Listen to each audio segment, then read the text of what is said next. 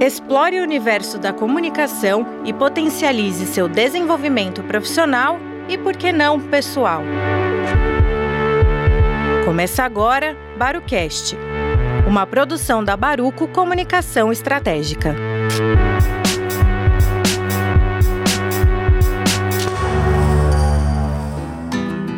Olá, muito bem-vindo a mais um episódio do Barucast, o podcast que desbrava o universo da comunicação e seus impactos na sua, na nossa vida, profissional e pessoal.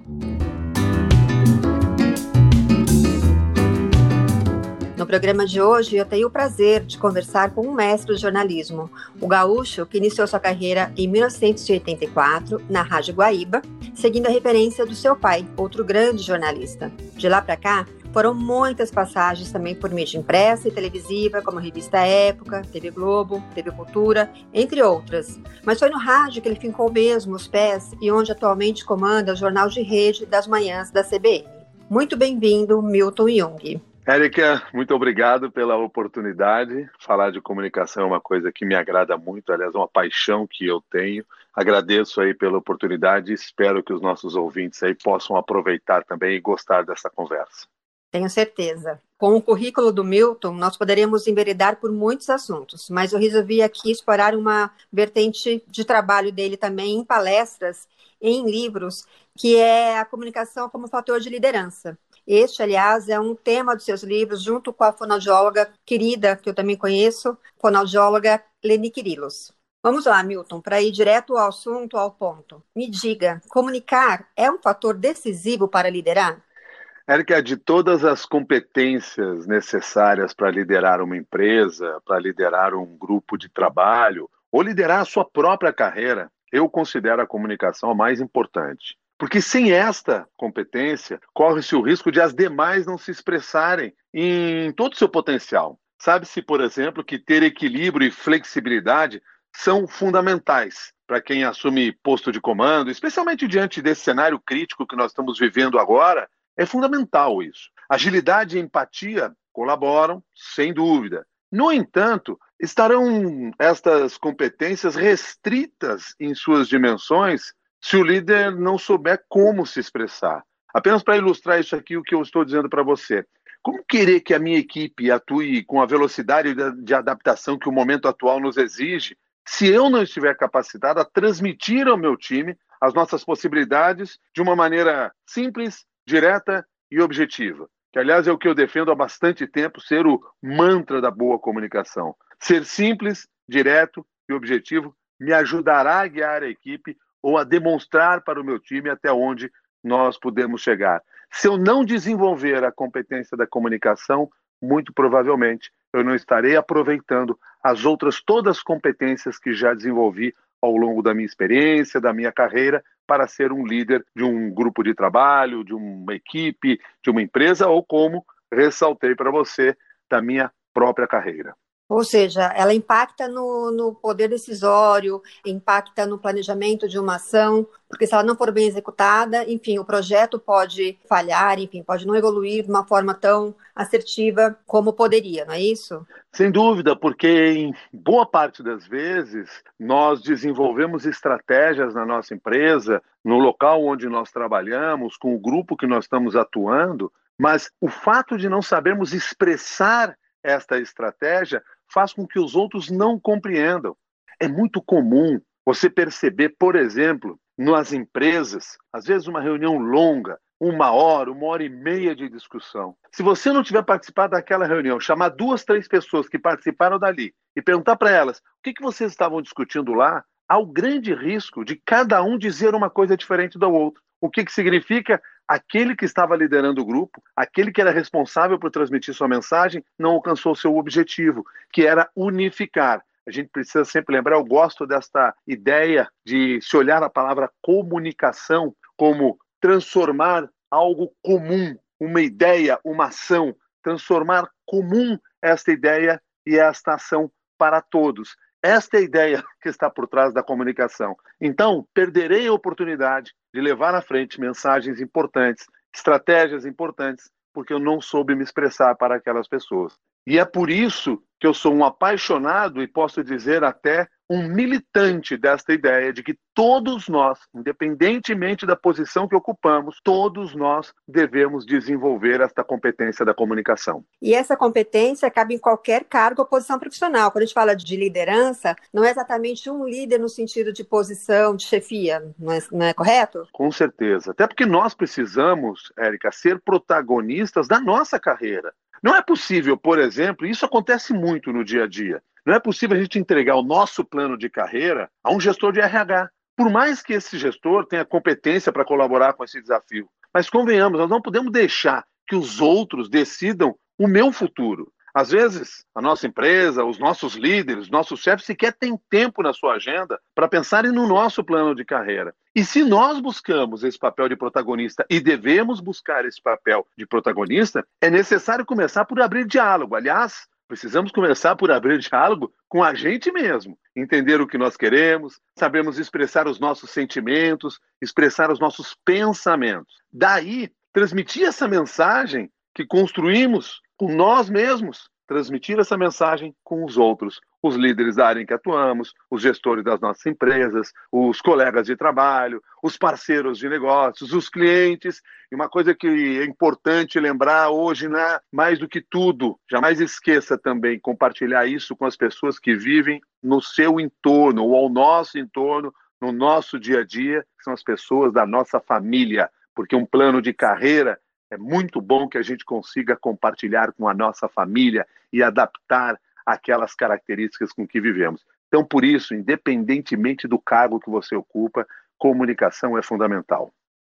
Com certeza, eu costumo dizer aqui, já falei em outras entrevistas que nós tivemos no, no Barocast, de que a comunicação é a essência, ou seja, então ela parte no pressuposto da tua comunicação pessoal, ou seja, o que você é em essência na sua casa, nas suas relações pessoais, e que ela, enfim, se, se revela também, se desenvolve no seu campo profissional, né? Quando a gente fala sobre as competências da comunicação de liderança, o que, que envolve, né? Quais são os recursos dessa competência, até para a gente poder guiar o, o ouvinte aqui que quiser aperfeiçoar essas competências, descobrir quais são suas competências, Bom, vamos pensar um pouco aqui em alguns aspectos antes de entrar na comunicação de uma maneira mais clara, pegando primeiro o papel do líder, como desenvolver a competência de ser um líder, como ser um líder. É preciso ter consciência do desafio que esse líder enfrenta, o que nós enfrentamos, ter conhecimento sobre o tema que nós vamos tratar, ter compreensão sobre os nossos limites. Quando eu falo ter compreensão sobre os próprios limites, é ter humildade para saber que esses limites existem, porque muitas vezes não percebemos isso, até por estarmos ocupando um papel de liderança em determinada empresa, em determinado grupo de trabalho. E é preciso, e aí estamos falando da comunicação já, é claro, exercitar a escuta, abrindo não apenas assim o seu ouvido para o outro, Abrir o ouvido a gente abre quase todo dia. Tem sempre alguém falando no nosso ouvido. Precisa abrir a sua mente para absorver o pensamento do outro e identificar as suas necessidades, identificar as restrições do outro. Somente assim vai ser possível encontrar pontos em comuns que façam da comunicação uma ponte de aproximação de interesses e desejos. Então, essa ideia do líder comunicador, tentando aqui, de forma resumida, consciência do desafio que enfrenta, conhecimento sobre o tema que vai tratar, compreensão sobre seus limites e ouvido e mente abertos para o que os outros estão dizendo. O líder comunicador fazendo isso vai saber criar vínculos para fortalecer uma relação. E o líder é aquele que sabe inspirar o outro e sabe fortalecer essas relações, até para aprender com o outro, porque hoje em dia é muito clara esta ideia de que o líder não sabe tudo. O líder é um guia, mas não sabe tudo, e ele precisa estar aberto para absorver o conhecimento dos outros. E por tudo isso passa esta competência da comunicação. Então, de forma resumida, é essa ideia de o que é ser um comunicador como líder ou o que, ser, o que é ser um líder comunicador. Você já meio que emendou ali duas respostas de duas questões que eu tinha na sequência, hum. que a primeira era se era possível adquirir essas competências, desenvolver a partir de um autoconhecimento, por exemplo, e sobre os limites mesmo. E quando eu, eu ia perguntar, e estou perguntando dos limites, era no sentido não só da capacitação, no sentido da execução das atividades, mas de fato da comunicação, ou seja, pessoas que são extremamente tímidas, avessas à exposição, tem um comprometimento nesse papel de comunicação de liderança? Eu consigo aperfeiçoar isso? Eu consigo treinar isso? Até que ponto? Até onde vai o, a minha identificação desse limite que você colocou para dizer, olha, até aqui eu vou, daqui eu não consigo evoluir, como é que eu posso me munir para poder atender esse meu papel de comunicação de liderança dentro das minhas dificuldades? A gente tem que entender que a comunicação é uma competência e, como tal, pode ser desenvolvida. A gente tem que lembrar que ninguém nasceu falando. Aliás, ainda bem que ninguém nasceu falando. No início, nós emitíamos ali uhum. sons para chamar a atenção do pai, para chamar a atenção da mãe. Aí, em seguida, a gente passou a copiar outros sons que nós aprendemos, que eram mais apropriados para conseguir alguma coisa que a gente desejava. As palavras começaram a fazer parte da nossa vida. E à medida que amadurecemos, esse vocabulário foi se expandindo, ficando mais rico, mais sofisticado, ou seja, desenvolvemos a nossa fala por observação, por imitação e por aprendizado. Com a comunicação, ocorre da mesma maneira. Nós identificamos alguns sinais que são mais apropriados para cada situação. Nesse processo de identificação, percebemos que alguns sinais são positivos, outros são negativos. E aí, conhecendo-se desta maneira, fica mais fácil de crescer e se tornar esse líder comunicador. Agora, você fala sobre muitas vezes pessoas que dizem, mas eu não sei me comunicar bem, eu não tenho como aprender. E é muito comum você ouvir as pessoas falando, eu sou muito tímido para me comunicar. Primeira coisa dentro disso que você está me propondo, a gente tem que se desvencilhar dessas crenças limitantes. A ideia de que eu não sei me comunicar, eu sou tímido, ah, eu não gosto de falar em público. Isso só serve apenas para impedir que esse desenvolvimento realmente ocorra. Se comunicação é competência e como tal pode ser aprendido, e eu disse isso agora há pouco, como é que nós vamos impedir esse crescimento? Não podemos ser nós os limitantes desse nosso crescimento. Em alguns casos, as restrições têm a ver com as influências do meio que nós nascemos, da família lá que nos educou, da forma como nós somos tratados na escola.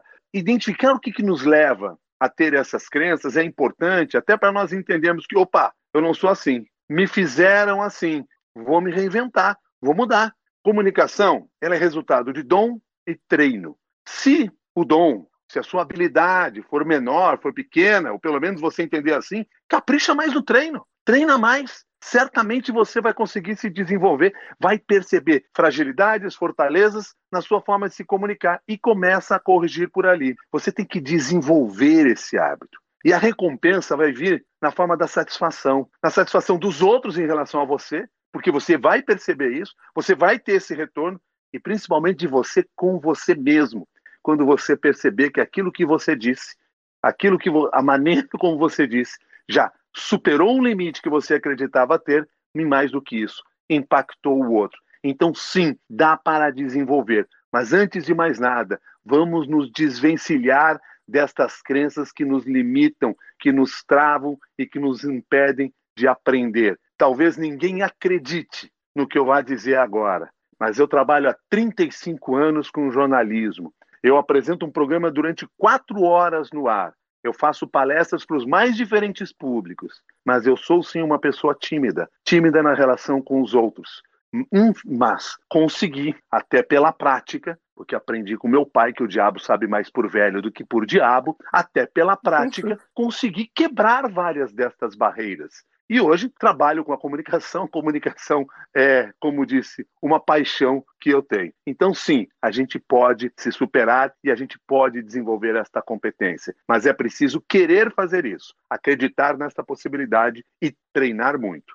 É muito importante essa sua fala, porque a gente sempre olha o outro, né? Essa hora da graminha, beijo do outro. Acho que para o outro é fácil e para a gente é impossível. Acho que o medo realmente congela ele é o fator realmente mais limitante, eu estou falando isso por mim mesmo, mas eu acho que você vencendo primeiro esse fator aí de congelamento é realmente procurar as técnicas que te facilitem e que o medo sempre vai existir em maior ou menor grau, dependendo do desafio de comunicação que você vai ter. E o erro vai Exato. acontecer, a gente não pode ter medo do erro, vai, claro que vai. Em tudo que nós fazemos, a gente comete erros. E errou por quê? Identificar por que errou, aprender com aquele erro que nós cometemos, é uma maneira de superar isso. Então, evidente que num primeiro momento que você vai se expor diante de um público, sua timidez pode falar mais alto, talvez fale. Agora, o que eu aprendi daquela conversa? O que eu percebi? Que instrumento eu usei, ferramenta eu usei ali que de alguma maneira quebrou um pouco daquele clima que eu estava tão tenso? E lembre-se também uma outra situação: às vezes a gente está nervoso diante dos outros, nervoso diante de um público. As pessoas não percebem muitas vezes que você está nervoso diante do público. O nervosismo é muito mais seu interno do que do outro em relação a você. E é muito comum a gente ver, às vezes, a pessoa vai a público e já diz assim: desculpa, eu estou muito nervoso. Não diga isso, não precisa dizer isso. Primeiro, tenha a noção de que se você está lá na frente para falar para os outros, é porque você tem algum mérito. Se você foi convidado para conversar com outras pessoas, é porque você tem um conhecimento, um conhecimento que pode interessar aquelas pessoas. Não precisa ficar assim, confessando o seu nervosismo, confessando a sua timidez. Simplesmente fale Talvez esse nervosismo e a sua timidez seja muito mais com você mesmo do que com outros. Os outros não vão perceber isso. E se por acaso der alguma coisa errada, o erro faz parte do processo. E aceitar com humildade, né? Eu acho que quando você aceita esse erro, as pessoas também acolhem você melhor, né? Sem Somos dúvida, humanos. Sem dúvida, sem dúvida. Eu vou dar um exemplo do meu dia a dia hoje. Em função desse momento que nós estamos vivendo, eu apresento o meu jornal de dentro da minha casa. Eu tenho uma estrutura montada para apresentar esse jornal. Ligação pela internet, com possibilidades de falha em alguns momentos. Eu querer esconder isso do público não faz sentido. Eu abro isso, torno transparente, as pessoas percebem porque elas estão vivendo a mesma situação que eu, e isso gera empatia, inclusive. Muitas vezes acontece um problema, olha, deu um problema aqui no meu na minha apresentação, e aí você tem lá a apresentação para mostrar, mas tudo bem, vamos em frente. Não tem por que não assumir esses erros, conversar com as pessoas quando esses erros ocorrem. A gente tem que ter tranquilidade, inclusive, para errar. E me diz uma coisa, Milton: qual é o papel da reputação no processo de comunicação de liderança? Eu sei que você aborda isso no livro e acho importante colocar aqui para os nossos ouvintes. A reputação ela é fundamental, porque as pessoas, quando vão receber uma mensagem, elas olham para esta pessoa, elas enxergam naquela pessoa uma imagem. E a sua imagem, que é construída ao longo do tempo, tem de estar ali representada diante delas. E evidentemente que quanto maior sua reputação, mais as pessoas, os nossos interlocutores, estarão com a sua mente aberta para receber a sua mensagem. Quando começa a haver preconceitos no meio desta relação, isso vai se transformando em barreiras. Isso pode se transformar num ruído na comunicação entre quem emite e quem recebe. Então, a reputação é fundamental neste processo que a gente constrói ao longo da vida. As pessoas, hoje em dia, e quando você, por exemplo, é líder de uma empresa, tem que ter consciência disso, a sua imagem está diretamente ligada à imagem da empresa e da empresa sua. Quando você fala, você fala pela empresa. Quando você fala com alguém, as pessoas enxergam a sua empresa também. E, portanto, é fundamental que essa conexão ocorra. Caso contrário, a sua mensagem vai sofrer estas barreiras, vai ter ruído no meio do caminho e a mensagem que chegará ao outro não é a mensagem que você gostaria ou que deveria ter sido emitida. Agora vou entrar num outro tópico aqui, que também está no, no livro Comunicar para Liderar, seu e da Leni, onde vocês abordam o crescimento nos últimos anos da liderança feminina no mundo corporativo. Mas abordam também as barreiras que muitas mulheres enfrentam para chegar lá, justamente em relação ao preconceito em relação à comunicação da mulher. Contextualiza para a gente um pouco esse tópico, por favor.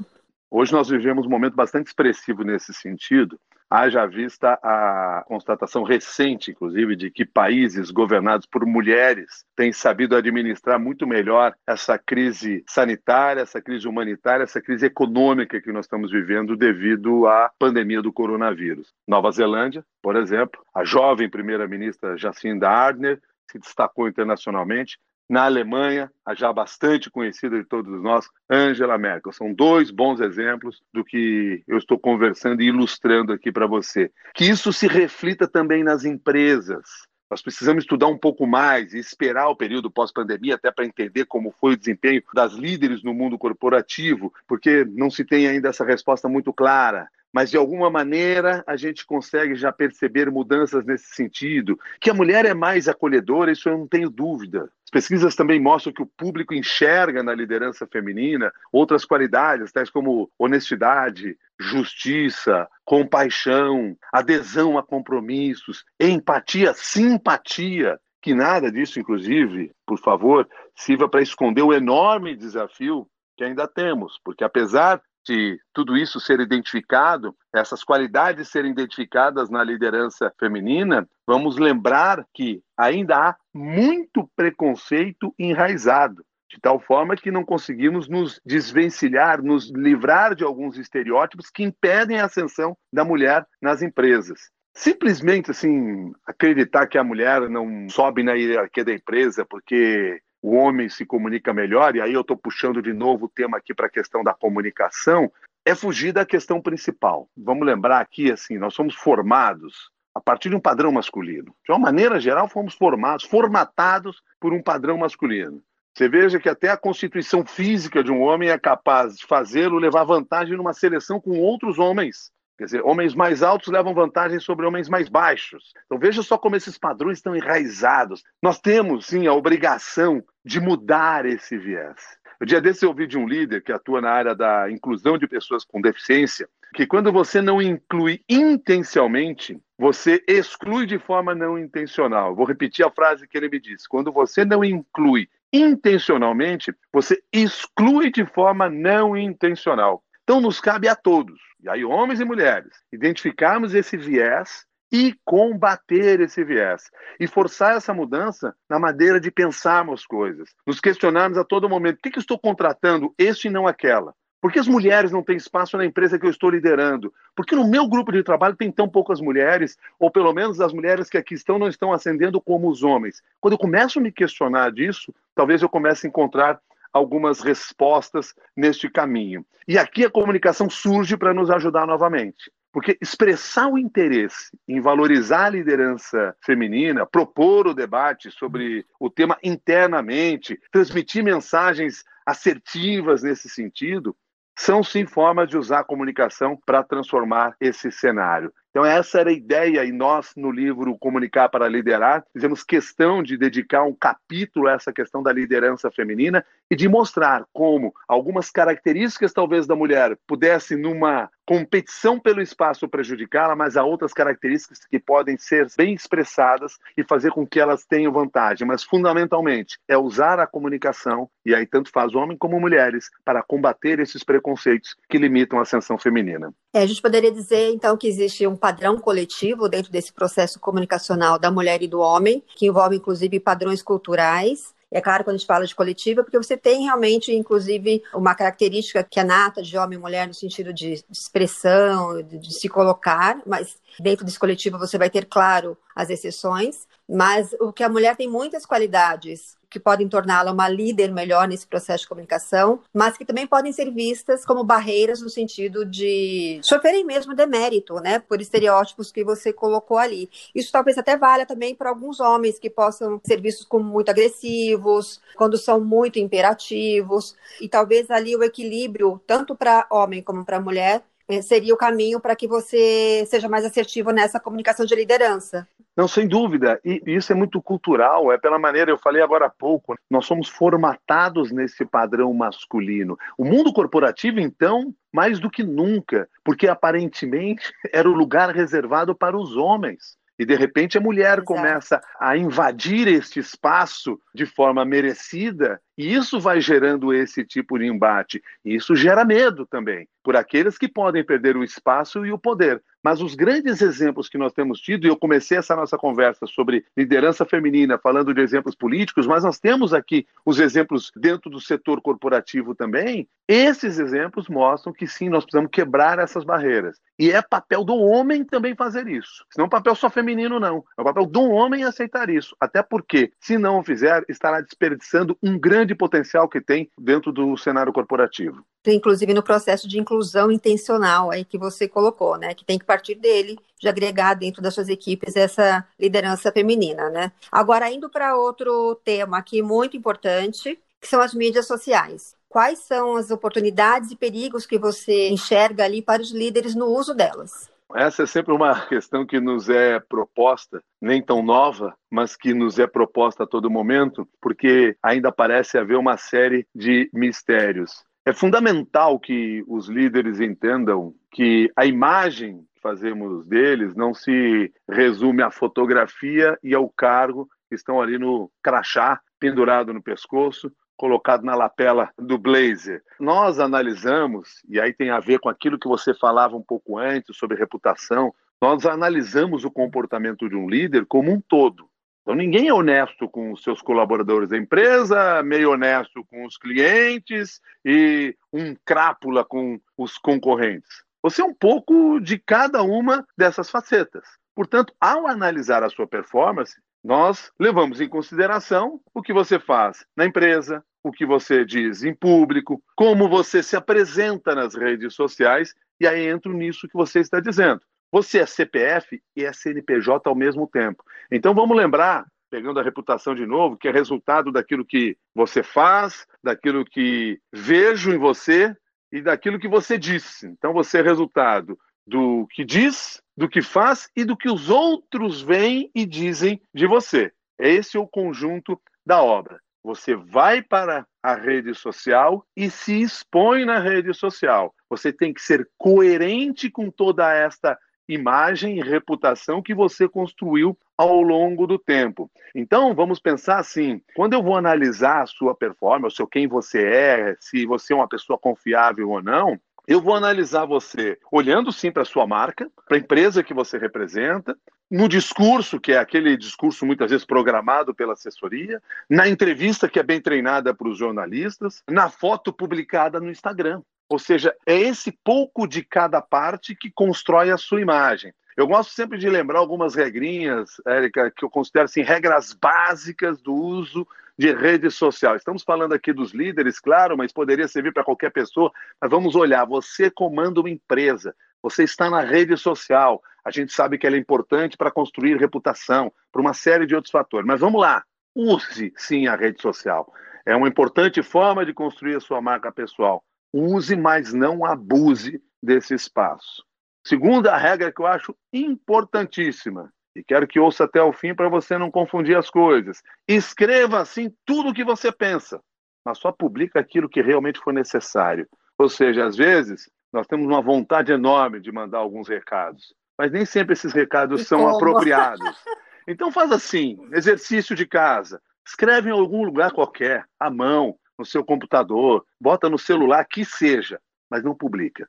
Releia, pense e só publique se estiver consciente do impacto que a sua mensagem vai ter. Então, escreva tudo, mas só publique o que for necessário. E ao escrever, pense o seguinte: escreve para inspirar as pessoas, para construir, para informar as pessoas, não para destruir, não para atacar. E lembre-se uma coisa também, né? Você é o que você compartilha, porque nem sempre eu estou só escrevendo e publicando, eu estou republicando. Então, portanto, quando você for compartilhar algo, prefira compartilhar o conhecimento. E vamos botar na mente que fofoca, mentira, não faz parte dessa lista do conhecimento. Para fechar aqui essas regrinhas assim, use a rede para falar, mas principalmente para ouvir o que os outros têm a dizer, tanto de você como do seu negócio. É um excelente feedback que as pessoas oferecem de graça para você e que a gente não pode desperdiçar. Se eu consigo lembrar dessas regras que eu passei para você, vamos sistematizar isso pensando assim: use, mas não abuse, escreva o que pensa, mas só publique o necessário, inspire as pessoas, compartilhe só conhecimento e ouça muito o que dizem nas redes sociais. São cinco passos que talvez nos ajudem no nosso comportamento diante das redes. É a velha máxima do tudo posso, mas nem tudo me convém, não é? Sem dúvida, sem dúvida. E isso é uma coisa que muitas vezes nós devemos aprender de pequenininho dentro de casa, porque a gente muitas vezes quer tudo, mas sabe que nem tudo que a gente quer a gente pode, nem tudo que a gente pode a gente precisa. Então, precisa saber combinar todos esses três itens para que haja alguma lógica na forma como nós nos expressamos diante das pessoas. Milton, olha, nosso tempo está acabando, é uma pena, eu estou olhando aqui meu reloginho, né? Sabe que podcast não pode se alongar muito, e eu poderia ficar aqui com você horas e horas conversando. Antes de eu ir para o encerramento aqui, eu quero te fazer uma pergunta que é a que eu faço para todos os nossos entrevistados aqui. O que é a comunicação para você, Milton? O que ela representa na sua vida profissional e pessoal? Bom, de alguma maneira eu falei isso lá no início, quando eu digo que eu sou um apaixonado e um ativista. Mas vamos lembrar que eu nasci eu cresci, eu forjei minha personalidade em meio a jornalistas e redações. Eu sou filho de jornalista, afilhado de jornalista, sobrinho de jornalista, hoje também casado com uma jornalista, aliás, pai de um outro jornalista. A comunicação sempre foi uma competência que me cercou, mesmo que eu não a dominasse, mas sempre esteve no meu entorno. Foi nela que eu construí 35 anos, estamos indo aí para 36 anos de carreira. Graças a ela, me destaquei profissionalmente, escrevi quatro livros, um deles Comunicar para Liderar, realizei palestras e, principalmente, principalmente tive condições de formar uma família ao lado da minha mulher e dos meus dois filhos, porque uma relação familiar na qual ali os aprendizados sobre comunicação, essa foi uma relação em que esse aprendizado foi importante para o fortalecimento dessa relação, porque ela foi baseada no diálogo e, vamos lembrar aqui, Érica, baseadas no diálogo e no amor, porque essa é a base de todas as relações. É o amor que deve sustentar a nossa conversa, mesmo quando nós estamos aí diante de divergências. Portanto, a comunicação é sim a minha vida. Se eu posso resumir tudo isso que eu disse para você até agora dessa forma, a comunicação é a minha vida. Não tenho dúvida. É, eu sou sua fã. Obrigado. Te acompanho há muito tempo e estou muito feliz de ter você aqui comigo. Como eu imaginava, superou as minhas expectativas e eu tenho certeza que agregou muito também para quem nos ouviu, porque foi uma conversa que é importante para todo mundo, não só para quem tem uma posição de liderança, como a gente comentou aqui. E a posição de liderança, a gente falou, é em casa, em qualquer lugar, não é só cargo, né? Então, com certeza, esse conteúdo agregou muito a todo mundo que ouviu aqui. Te agradeço mais uma vez eu espero que a gente possa continuar se encontrando aí. Eu, com certeza, vou continuar te seguindo, mas espero poder te encontrar em outras oportunidades de trabalho. Eu é que agradeço pela oportunidade, me coloco à disposição para você, para todas as pessoas que quiserem conversar comigo. Eu estou aí nas redes sociais, sempre com o meu perfil Milton Jung, Jung com J-U-N-G, portanto, vai me encontrar no Instagram, vai me encontrar no Twitter, pode mandar e-mails lá para a rádio milton.cbn.com.br. Eu estou aberto para conversar. Se o tema for comunicação, melhor ainda, porque é o tema que, pelo menos, ao longo do tempo eu pude aprender algumas coisas para tratar. Como lembrei lá no início, em algum momento aí da nossa conversa, o diabo sabe mais por velho do que por diabo. Em 35 anos de vida, deu para fazer algumas diabruras na na comunicação ou algumas diabrices na comunicação. Eu agradeço a grande oportunidade que você me oferece e poder expor aqui essa minha paixão por esse tema. Muito obrigado mesmo, um grande beijo para você e para todos que estão nos acompanhando.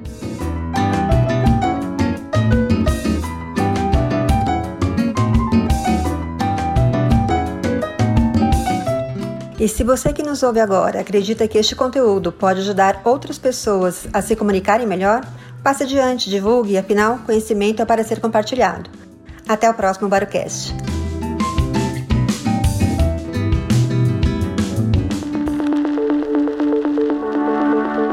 Conheça nosso trabalho acessando www.baruco.com.br. Termina agora Barucast, uma produção da Baruco Comunicação Estratégica.